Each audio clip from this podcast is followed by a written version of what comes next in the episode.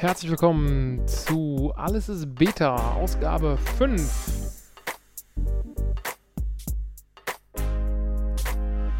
Ich erzähle euch heute ein bisschen über meinen Selbstversuch mit äh, TikTok und äh, was das Ganze mit äh, Privatsphäre und äh, Mobbing zu tun haben kann. Und dann habe ich mir ein bisschen Gedanken gemacht, was denn äh, der erste sinnvolle Computer für meinen ältesten Sohn sein könnte. Danach habe ich mir noch ein bisschen Serien angeguckt, nämlich Stranger Things und Modern Family. Und meine ersten Eindrücke, die schilder ich euch jetzt.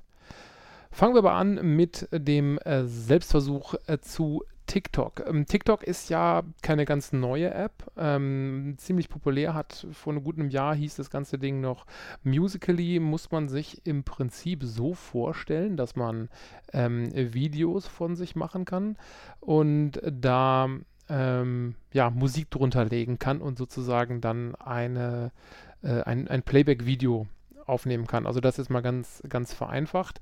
Ähm, das ist natürlich als Idee ganz gut äh, eingeschlagen. Deswegen hieß dieses Teil auch ähm, Musically. Ähm, ist ähm, von einer chinesischen Firma, ähm, von Name vergessen, nicht auch, ist auch nicht wichtig. Ähm, was aber passiert ist, ähm, das ganze Ding ist quasi auch eine Art äh, soziales Netzwerk. Also kann man sich so ein bisschen vorstellen wie Instagram mit naja, mehr oder weniger lustigen Videos. Also mein Geschmack trifft das Ganze jetzt nicht. Ähm, ich gucke mir das ziemlich, ziemlich befremdlich an, aber das ist tatsächlich, glaube ich, wieder so der, der ähm, klassische Fall, den Douglas Adams ja schon mit seinem Zitat zur Adaptionsfähigkeit von Technik ähm, formuliert hat. Der hat ja ähm, so sinngemäß gesagt, also alles, was man von, von der Geburt an, an Technik, was dann da ist und was man, was man kennt, das wird quasi als gegeben hingenommen. Alles, was wir so zwischen unserem 15. und 35. Lebensjahr ähm, was dann entwickelt wird und dann auftaucht, ähm, ist für uns total spannend und wird auch irgendwie adaptiert. Und alles, was quasi danach auftaucht, ist des Teufels.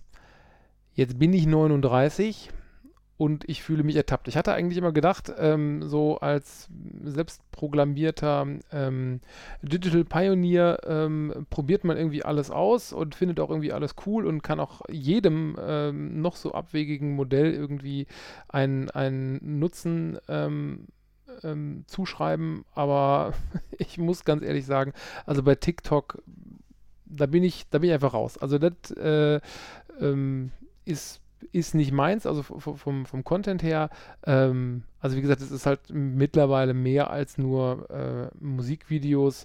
Ähm, da ist alles, was man irgendwie von anderen Videoformaten auch kennt, ähm, mittlerweile vertreten. Halt äh, viele ähm, Voice, also Voice-Dubbing-Geschichten, ähm, also keine Ahnung, würde sich ein Markus Krebs erzählt einen Witz und irgendjemand stellt sich halt vors Handy und ähm, macht den Mund auf und zu und tut so, als ob er den Witz erzählen soll. Ähm, ihr hört an meiner Stimme, wie interessant ich das finde und so geht das in einem durch. Man wischt halt irgendwie hoch und kommt zum nächsten Video und kann aber auch irgendwie den Leuten, die das ähm, gepostet haben, auch irgendwie folgen und da gibt's, wenn man da mal guckt, ähm, für, für welchen Content, ich nenne das jetzt zu jetzt mal Content, ähm, also für welche Sorten Content ähm, es da wie viel äh, Reichweite gibt, also in Form von Abonnentenzahlen. Da sind, keine Ahnung, 14-jährige Mädchen, die machen irgendwie ein Quatsch, also ir irgendwas vor der Kamera mit einer Tonspur, mal der eigenen, mal was synchronisiertem. Ähm, und die haben mal eben 50, 70, 80, 100, 300.000 Follower. Äh, und man denkt sich so, huch, was ist denn da passiert? Die haben ja richtig Reichweite. Ähm, innerhalb vermutlich auch der, der Zielgruppe, die TikTok nutzt. Ich vermute mal, die magische Grenze ist da tatsächlich irgendwo bei, äh, bei, bei 30. Also ich habe in meinem direkten Bekanntenkreis auch jetzt niemanden, der TikTok großartig, ähm, großartig nutzt. Ähm, nichtsdestotrotz ist das halt ähm, auch wieder ein, wieder ein spannendes Teil. Also da gibt es ja auch so die, diese Abstufung, so diese die ganze über 30 Generation, die hängt noch so irgendwie auf Facebook. Ähm, zumindest in, in, in, großen Teilen und ähm, alles, was so ähm, jünger ist als die 30er Generation, die sind vermehrt ähm, auf, ähm, auf Instagram. Ähm, Twitter an sich ist, ist natürlich so seine, seine eigene Blase. ähm, die so ein bisschen ähm, quer durch alle Altersschichten geht, aber auch tendenziell eher so bei den äh, etwas älteren. Also ich glaube, das ist nicht, nicht wirklich ein Teenager-Medium und dann natürlich auch irgendwo da verankert ist bei Menschen, die sich ähm, für Nachrichten, Politik, äh, Gesellschaft äh, irgendwie interessieren. Das sind so die, die Themen, die da, glaube ich, zumindest aus meiner Perspektive da im, im Wesentlichen gespielt werden. Da gibt es mit Sicherheit auch noch jede Menge anderen äh, Content, aber vermutlich ähm, greift da bei mir auch der, der, der Bubble-Effekt, dass das quasi so die Sicht aus meiner, aus meiner Blase ist. Ähm, korrigiert mich da gerne, wenn das, wenn das bei euch anders aussieht. Ähm, genau, und ich glaube tatsächlich, ähm, selbst, selbst Instagram, was ja irgendwie ähm, sozusagen weg ist im Gegensatz zu Facebook, weg von Text hin zu Bild, also tatsächlich auf Bild fokussiert ist und ähm, auch die, die Interaktion äh, im Vergleich zu Facebook mit, mit Kommentaren doch einigermaßen reglementiert hat. Ähm, ich kann ja bei Facebook, also bei, bei Instagram keinen ähm, kein Content von, ich sag mal, anderen Webseiten posten, sondern ich bin halt darauf fixiert in meiner Story oder in meinem Feed. Ähm, originären Content sozusagen hochzuladen. Also sprich ein Bild, wo das Bild letztendlich herkommt, ob es von der Kamera ist oder ob ich da ähm, mit einem anderen Tool irgendwas gebaut habe, ist eigentlich egal. Aber letztendlich habe ich nicht die Möglichkeit zu sagen, so ich teile das jetzt und multipliziere Content in meine, in meine Zielgruppe. Das ist, glaube ich, so der, ähm, ähm, der wesentliche Unterschied zwischen, zwischen Facebook und, und Instagram, weswegen Instagram ähm, viel stärker da dazu ähm, auffordert letztendlich, ähm, über, über Hashtags ähm, Reichweite zu erzeugen und nicht durch äh, Multiplizierbarkeit. Ähm, und bei TikTok, ähm, da ist es halt irgendwie nochmal ganz anders. Also da ist es halt äh, rein, rein auf Video, da gibt es gar nichts mit Bildern. Ähm, hat natürlich auch zur Folge, dass es ein, ein Medium ist, was im Produktionsprozess, sag ich mal, deutlich aufwendiger ist, weil so ein so ein Video, wenn es einigermaßen erfolgreich sein soll, dann muss man da schon so ein bisschen Arbeit reinstecken. Also ob man jetzt irgendwie so ein, so ein Prank oder ein, ein, ein Musik-Voice-Over oder ich habe da auch schon kleine Geschichten gesehen, die, die ganz nett waren. Ähm, und habe mich gewundert, dass es quasi alles mit der App zu produzieren ist, weil halt tatsächlich irgendwie Schnitte drin zu sehen sind. Aber das geht, glaube ich, quasi über das Loslassen des, des Record-Buttons. Ähm, aber nichtsdestotrotz ähm, finde ich, gibt es da so einen ganz spa äh, interessanten Spagat, nämlich auf der einen Seite ähm, Video, was von der Produktion her aufwendiger ist, ähm, äh, find, findet da quasi allein nicht statt und auf der anderen Seite aber auch die, die hohe Anzahl der, der Interaktionen und, und Reichweiten, die sich da aufbauen und wie, wie durch die Decke das, das ganze Ding da geht. Ähm, also es schadet nicht, da mal, da mal reinzugucken, äh, spätestens dann, wenn man, wenn man Kinder hat, die so ähm, im Teenageralter sind oder ähm, aufs Teenageralter zumindest zugehen und äh, vielleicht auch eigene Geräte haben. Ähm, guckt euch das gerne mal an, was da passiert. Ähm, ihr werdet, ihr werdet ähm, sehr verblüfft sein, so wie ich ähm, und euch fragen, vermutlich, was soll der Kram? Aber ähm, das ist tatsächlich ein Thema und ähm, wie gesagt, jede Generation hat da auch irgendwie so ein bisschen ihr eigenes Ding und das ist auch vollkommen okay. Ähm, wo man tatsächlich als Eltern ähm, ein bisschen aufpassen sollte, da hat es jetzt auch irgendwie ähm, ein bisschen, bisschen Berichte auf, auf mehrere Medien äh, zugegeben, ist, dass äh, gerade jüngere Kinder und junge Jugendliche ähm, da muss man ein bisschen aufpassen, was äh, die Sichtbarkeit der Accounts angeht. Also ähm, es gibt die Möglichkeit, Accounts nur für ähm, bekannte, äh, andere Kontakte äh, sichtbar zu machen.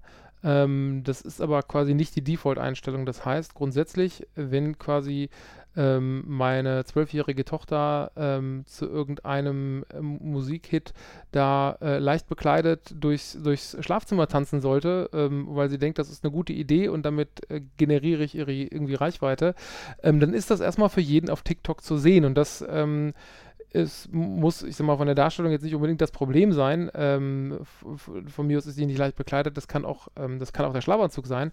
Ähm, aber solche Accounts sind dann erreichbar. Und ähm, spätestens, wenn wir ein paar, selber ein paar Jahre im Netz unterwegs waren, wir wissen ziemlich genau, wie viel, wie viel Spinner und gefährliche Menschen da, da unterwegs sind.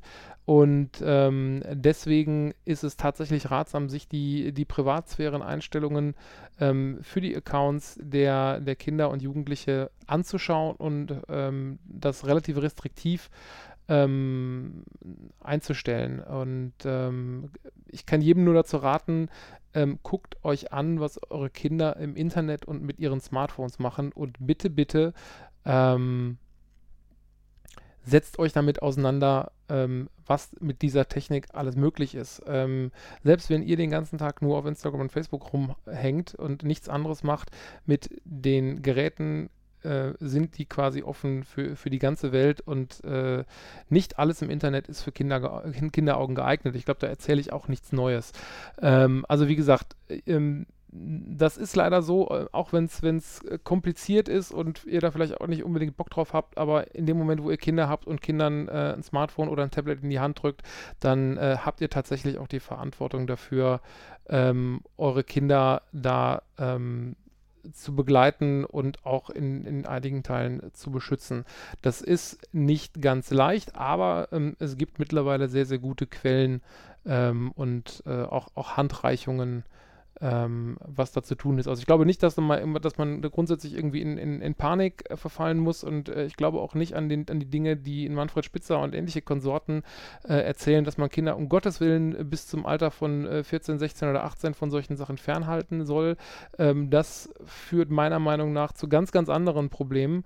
Ähm, aber habt ein Auge drauf, was die da machen und äh, beschäftigt euch damit ähm, und versucht das zu verstehen, also zumindest mal ähm, auch wenn ihr den, den, mit dem Content nichts anfangen könnt, aber ähm, beschäftigt euch damit, was, wie diese, wie diese ähm, Netzwerke letztendlich ähm, funktionieren.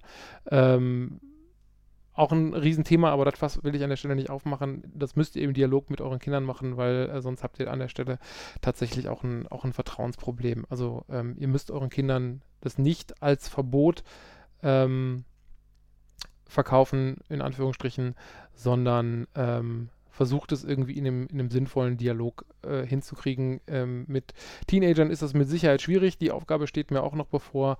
Ähm, genau. Was euch da helfen kann, ähm, sind zum einen, wie gesagt, es gibt äh, von offiziellen Stellen und auch mit sich, von sich Vereinen ähm, ganz, gute, ganz gute Unterlagen dazu. Ähm, YouTube ist mit Sicherheit auch äh, voll davon. Ähm, sollten eure Kinder Android-Geräte haben, kann ich empfehlen die äh, Family Link App von Google. Ähm, da könnt ihr nämlich ähm, einstellen, was eure Kinder auf den Geräten dürfen. Das ist quasi so eine Art ähm, Altersfilter, ähm, beziehungsweise letztendlich eine, eine Administrationseinschränkung, ähm, die ihr quasi bei den Geräten macht. Das heißt, ähm, das, das Kind und äh, hat ein, hat ein Gerät, das verbindet ihr mit eurem Gerät und dann könnt ihr entscheiden, wie lange das Kind dieses Gerät benutzen darf. Ähm, also sprich, in welchem Zeitfenster, ähm, welche, welchen Zeitraum am Tag, also sprich, was ich, nur eine halbe Stunde. Ähm, ihr könnt dann einzeln auch nochmal fallweise Ausnahmen machen. Ihr könnt entscheiden, welche Apps die äh, auf den Geräten installieren. Das heißt, ihr müsst das quasi genehmigen und ähm, damit habt ihr ja schon mal äh, ganz gute Voraussetzungen geschafft, dass die ähm, keine Dinge tun, von denen ihr gar nichts wisst. Ähm, wie gesagt, das, kind, das Thema den Kindern über die Schulter zu schauen, ähm, ist mit Sicherheit kein einfaches, ähm, gerade weil das äh, tatsächlich eine Vertrauensfrage ist. Ähm, und äh, ja, ähm, wenn ihr da Erfahrungen mit habt, äh, lasst es mich gerne wissen. Also wie gesagt, mir besteht der ganze Kram noch, noch bevor. Deswegen ähm, bin ich hier gerade eher so ein bisschen theoretisch unterwegs, aber das mögt ihr mir nachsehen. Ähm, was es auch noch gibt, was ich heute gelesen habe, ist, dass Instagram jetzt ähm, was gegen Mobbing tun möchte. Und zwar, dass ähm, eine künstliche Intelligenz ähm, die Sprache in Postings, also ähm, in Story, in Feed, in, in Nachrichten ähm, untersucht und dann, wenn es erkennt, äh, hier gibt es quasi ähm, Mobbing-Content, ähm, dass es dann hingeht und eine Warnung anzeigt, so nach dem Motto, hey, das sieht hier aus, als würdest du hier Cyberbullying machen. Ähm, willst du diesen, willst du diesen Beitrag ähm, wirklich abschicken? Ähm, genau, ist aber tatsächlich nur eine Warnung. Äh, es, es, wird halt irgendwie äh, nichts verhindert. Ähm, ob das letztendlich so hilfreich ist, äh, weiß ich nicht. Ähm, dann gibt es da noch in Zukunft ein, ein, zweites Feature, das nennt sich ähm, Restrict. Ähm, das ist sehr ähnlich wie der ähm, Kommentarfilter, den man so von Facebook-Pages kennt. Also wer, wer, von euch schon äh, eine ähm, eine Facebook-Seite, was sich für den, für den Verein oder so oder für die Firma verwaltet, ähm, der kennt das vielleicht, ähm, wenn da Leute in eurem Vorgarten rumpöbeln, ähm, sprich im Kommentarbereich, dann könnt ihr diesen ähm, Beitrag, statt ihn zu löschen, ähm, auch ähm, ausblenden bzw. so unsichtbar machen. Das heißt, ähm, für den, der den geschrieben ist, ist hat, ist dieser, ist dieser Post komplett sichtbar. Äh, für alle anderen ähm, aber nicht mit der Einschränkung, dass Freunde von dem, die es geschrieben haben, das auch noch sehen können. Also ähm, so könnt ihr so ein bisschen ähm, die, die Pöbler mehr oder weniger auf, auf stumm schalten und ähm, ohne gleich ähm, sozusagen aufzufallen, dass ihr da was in Anführungsstrichen zensiert habt. Ähm, ich bin bei solchen Sachen äh, immer sehr entspannt, wenn dieser Zensurvorwurf kommt, weil ich sage, äh, das hier ist mein Beitrag, da gelten meine Regeln und äh, wenn du dich hier nicht benehmen kannst, dann äh, lösche oder blende ich dich halt aus.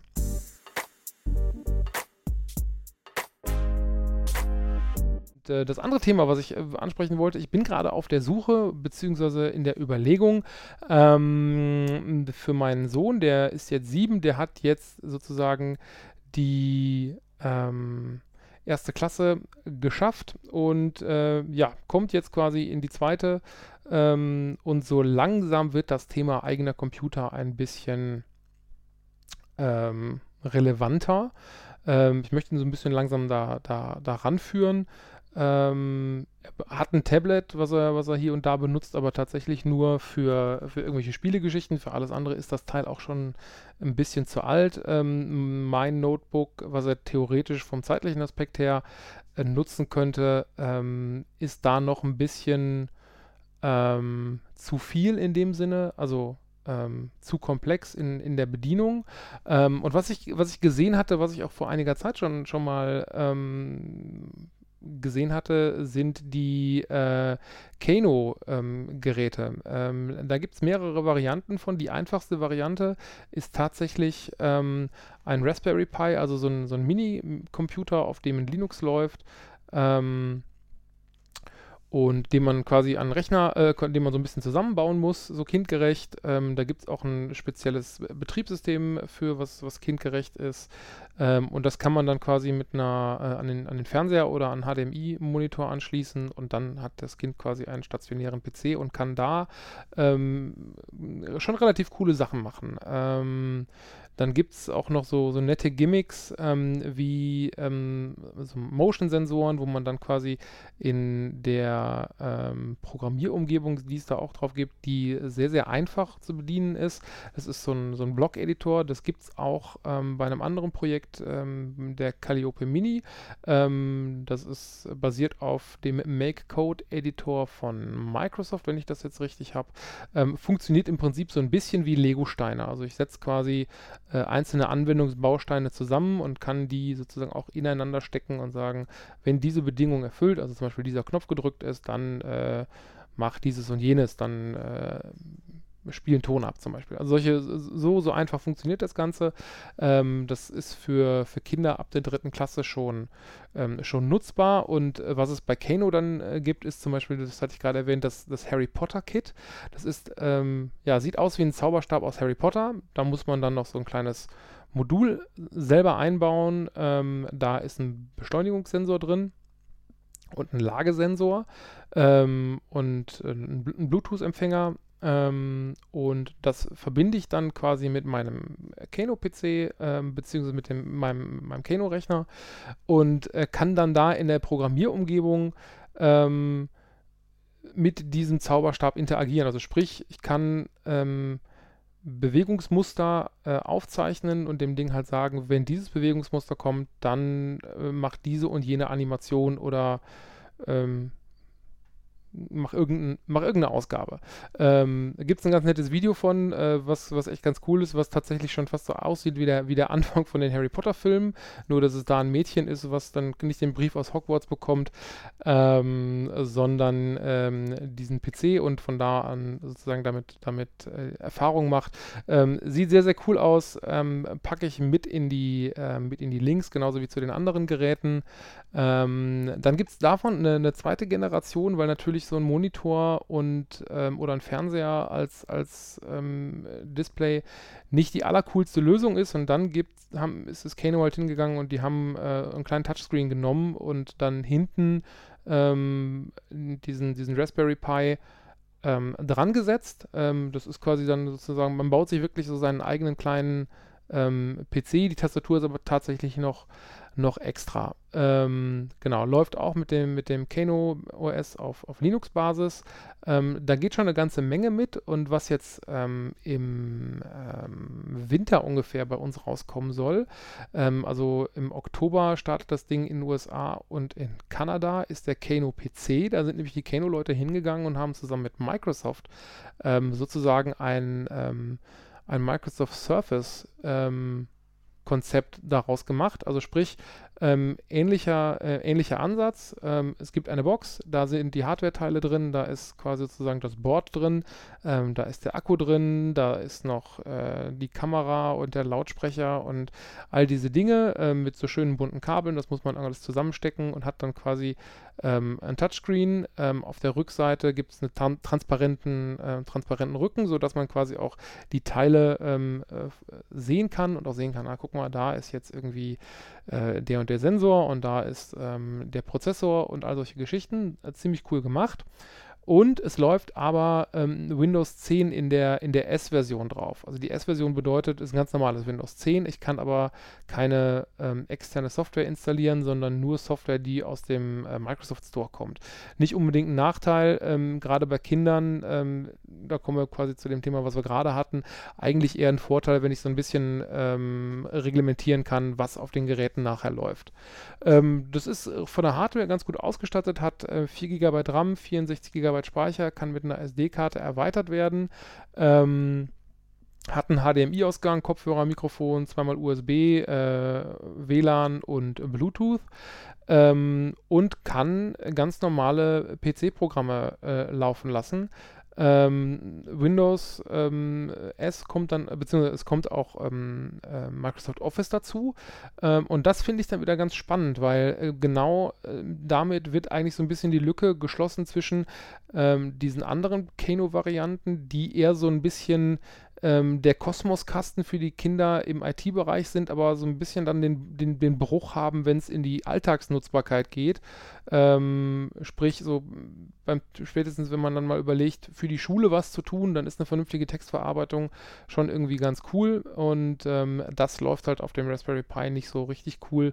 Ähm, deswegen etwas äh, bessere Hardware, ähm, die mit solchen Standard-Software noch umgehen kann und ähm, ja, ähm, im Prinzip ein vollwertiger PC, allerdings auch wiederum von der Hardware in Anführungsstrichen so klein dimensioniert, dass es halt jetzt irgendwie nicht ein, ein, ein Gaming-Device ist, wo dann letztendlich nur, nur Spiele drauf gespielt werden, sondern so ein bisschen Sinn und Zweck ist halt schon, dass ähm, Serious Computing, also sprich ähm, normale Anwendungen wie Word, Excel, äh, PowerPoint und so darauf nutzen zu können. Das ist natürlich so ein bisschen der Vorteil auch für Microsoft, so nach dem Motto, äh, ich ziehe mir meine Leute auf, ähm, mein, ähm, auf meine Anwendung möglichst früh ran.